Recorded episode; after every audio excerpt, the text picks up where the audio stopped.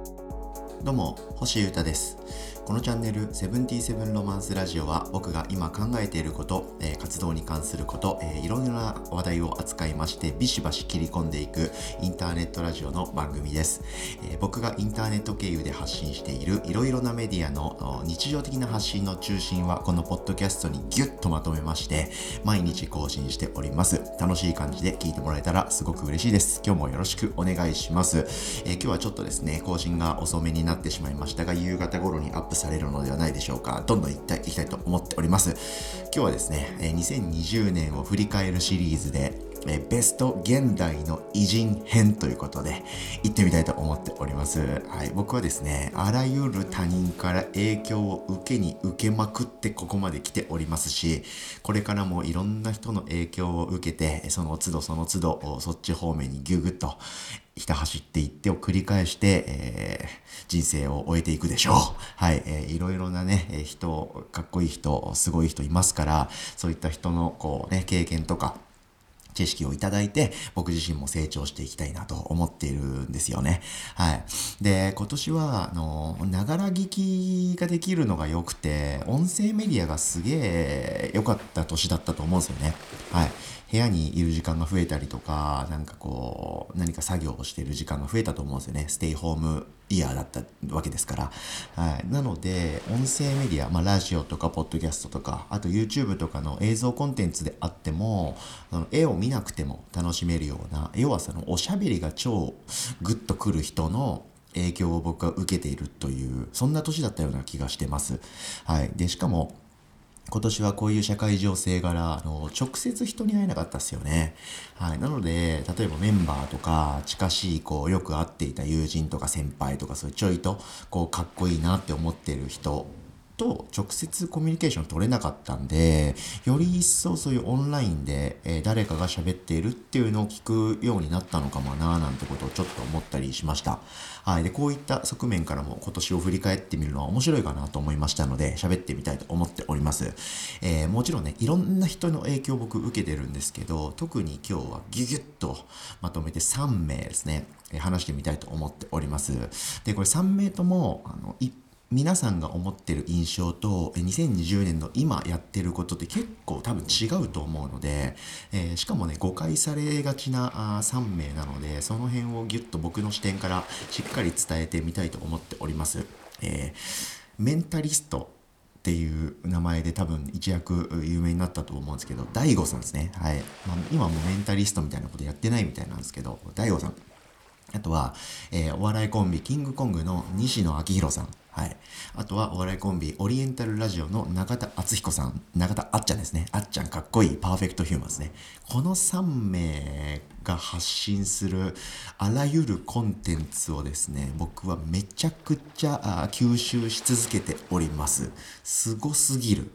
ということで、じゃんじゃん行きたいと思っております。まずはですね、えー、大悟さんですね。はい。メンタリスト大悟なんて言って、えー、メディアにガガガガッと出て、えー、一躍ね、えテレビスターみたいになってた時期があったと思います。で、僕もその時にすごくメディアで DAIGO さんを見てて、えメンタリストか、えマジシャンとどう違うの？ぐらいの認識だったんですけど、そこからこう、メディアには出なくなっていて、今何してんのかなみたいな。特にこうね、いなくなった人のことって気にできないじゃないですか。意識できないっていうか。だから全く知らなかったんですけど、去年の夏、秋ぐらいかな ?YouTube 上に DAIGO さんの動画がよく出てくるようになって、それでふと見て、えー、衝撃を受けたんですよね。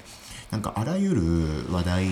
を扱って、基本的にはこう部屋でスマホを立てて喋ってるだけなんですけど、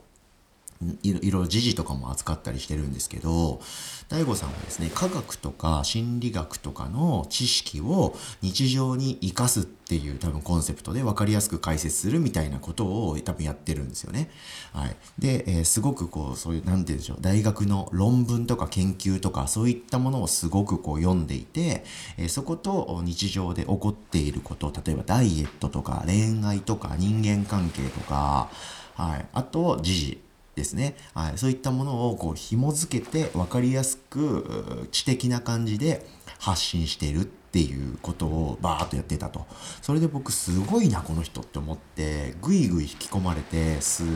げえチェックして大好きになったんですね。はい。で、あらゆる、こう、話の後ろにですね、ちゃんとしたこう根拠っていうか、数字とか、あの科学とか心理学のこう研究っていうこう学問的な土台があるのですごくこう納得するポイントが多いというか説得力がすごくて引き込まれていきました。はい。で、でもこの話って僕のチャンネルでは去年からずっと言ってて、こういうすごい人がいると。で、すごい影響を受けてるって話すごいしてたと思うんですけど、で、引き続き今年もずっと僕の中では大偉人で、えー、チャンネルとか見てるんですけど、なんとですね、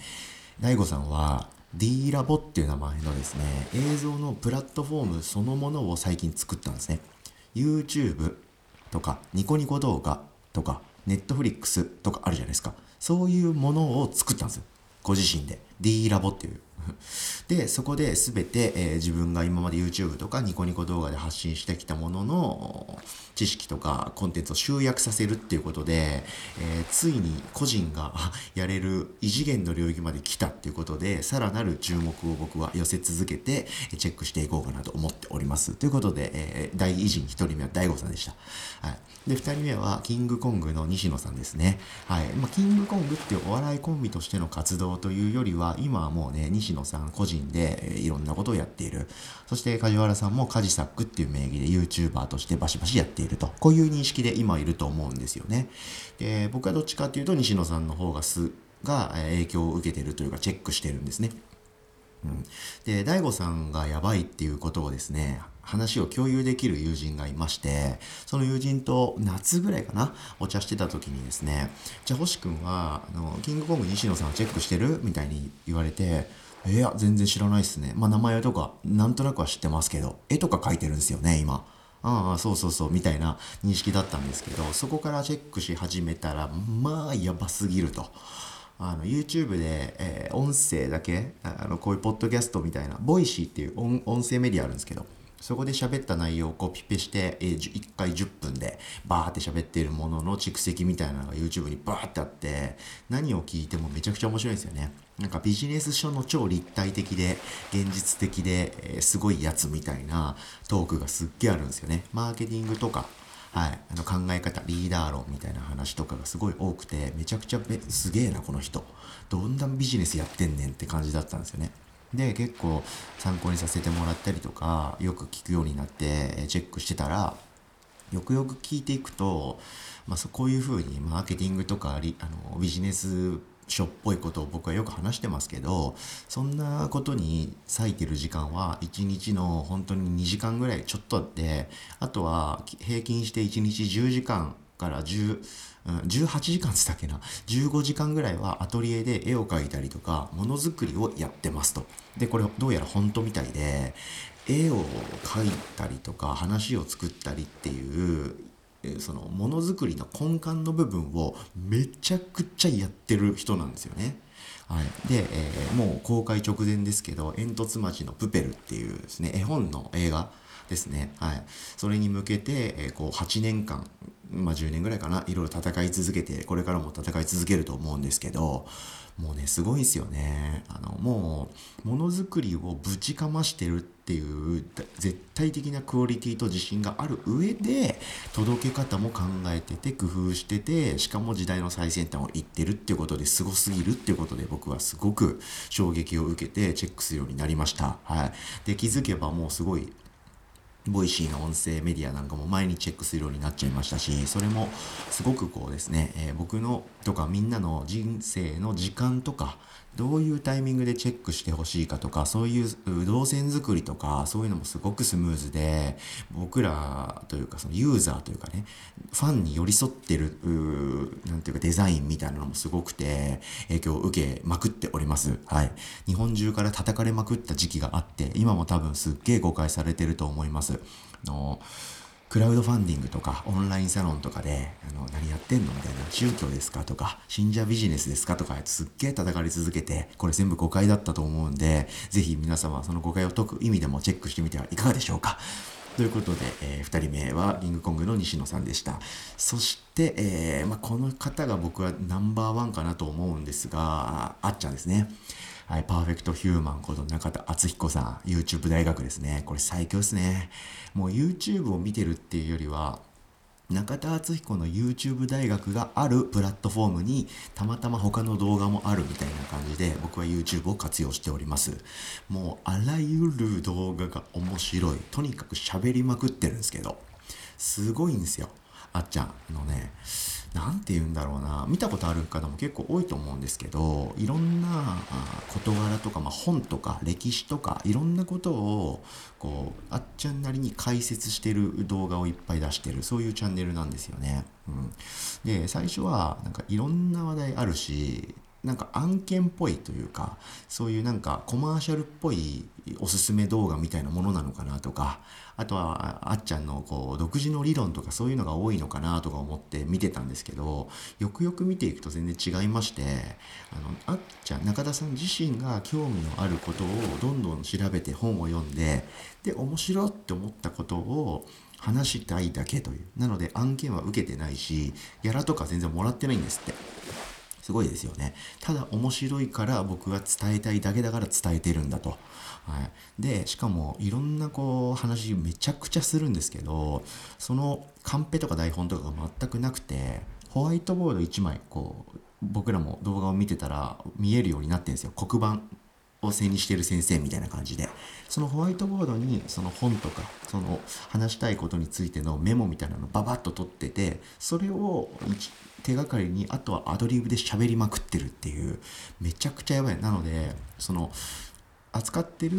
話題自体もすごく面白いしすごい興味深い内容だし、えー、中田さんのトークもすごいし面白いんですね。なんでエンターテインメントとして面白くその動画を見ていられるのに、えー、すごいいろんな知識とか教養も手に入っちゃうっていうこの最強のエンタメ。ということで学ぶって楽しいっていうのをコンセプトにしててこういう新しいタイプの先生がいてもいいんじゃないかっていうのをコンセプトにやってるみたいなんですね。でしかもそれも紆余曲折あってたまたま今こういうところに行き着いてるだけだみたいな感じみたいなんですけど今年は僕はめちゃくちゃこのあっちゃんの動画を見まくっててました。はい。で、これからも見まくると思いますし、これからもすごく影響を受けてチェックし続けるんじゃないかと思っております。ということでですね、ちょっと暑苦しくガガッと話してみましたけれども、あ、そういう人なんだとか、全然、あ、全然自分が思ってた印象と違かったかも、なんて思った方がいたら、ぜひご自身でもチェックしてみてはいかがでしょうか。あの、すごく、こう、人生を変えてくれる気づきを与えてくれるような人なんじゃないかと思いますので、この現代の偉人3人、ぜひチェックかなと思っております。僕もそんな人間になりたい、いつの日かということで、これからも切磋して琢磨していこうと思っております。ということで聞いてくれてありがとうございました。今日はですね、2020年ベストシリーズで、現代の偉人編ということで、僕が大大大影響を受けまくっている3名についてガッと話してみました。聞いてくれてありがとうございました。ということで、セブンティーセブンロマンス、星歌がお届けしました。それでは皆様今日も元気にいってらっしゃい。バイバーイ。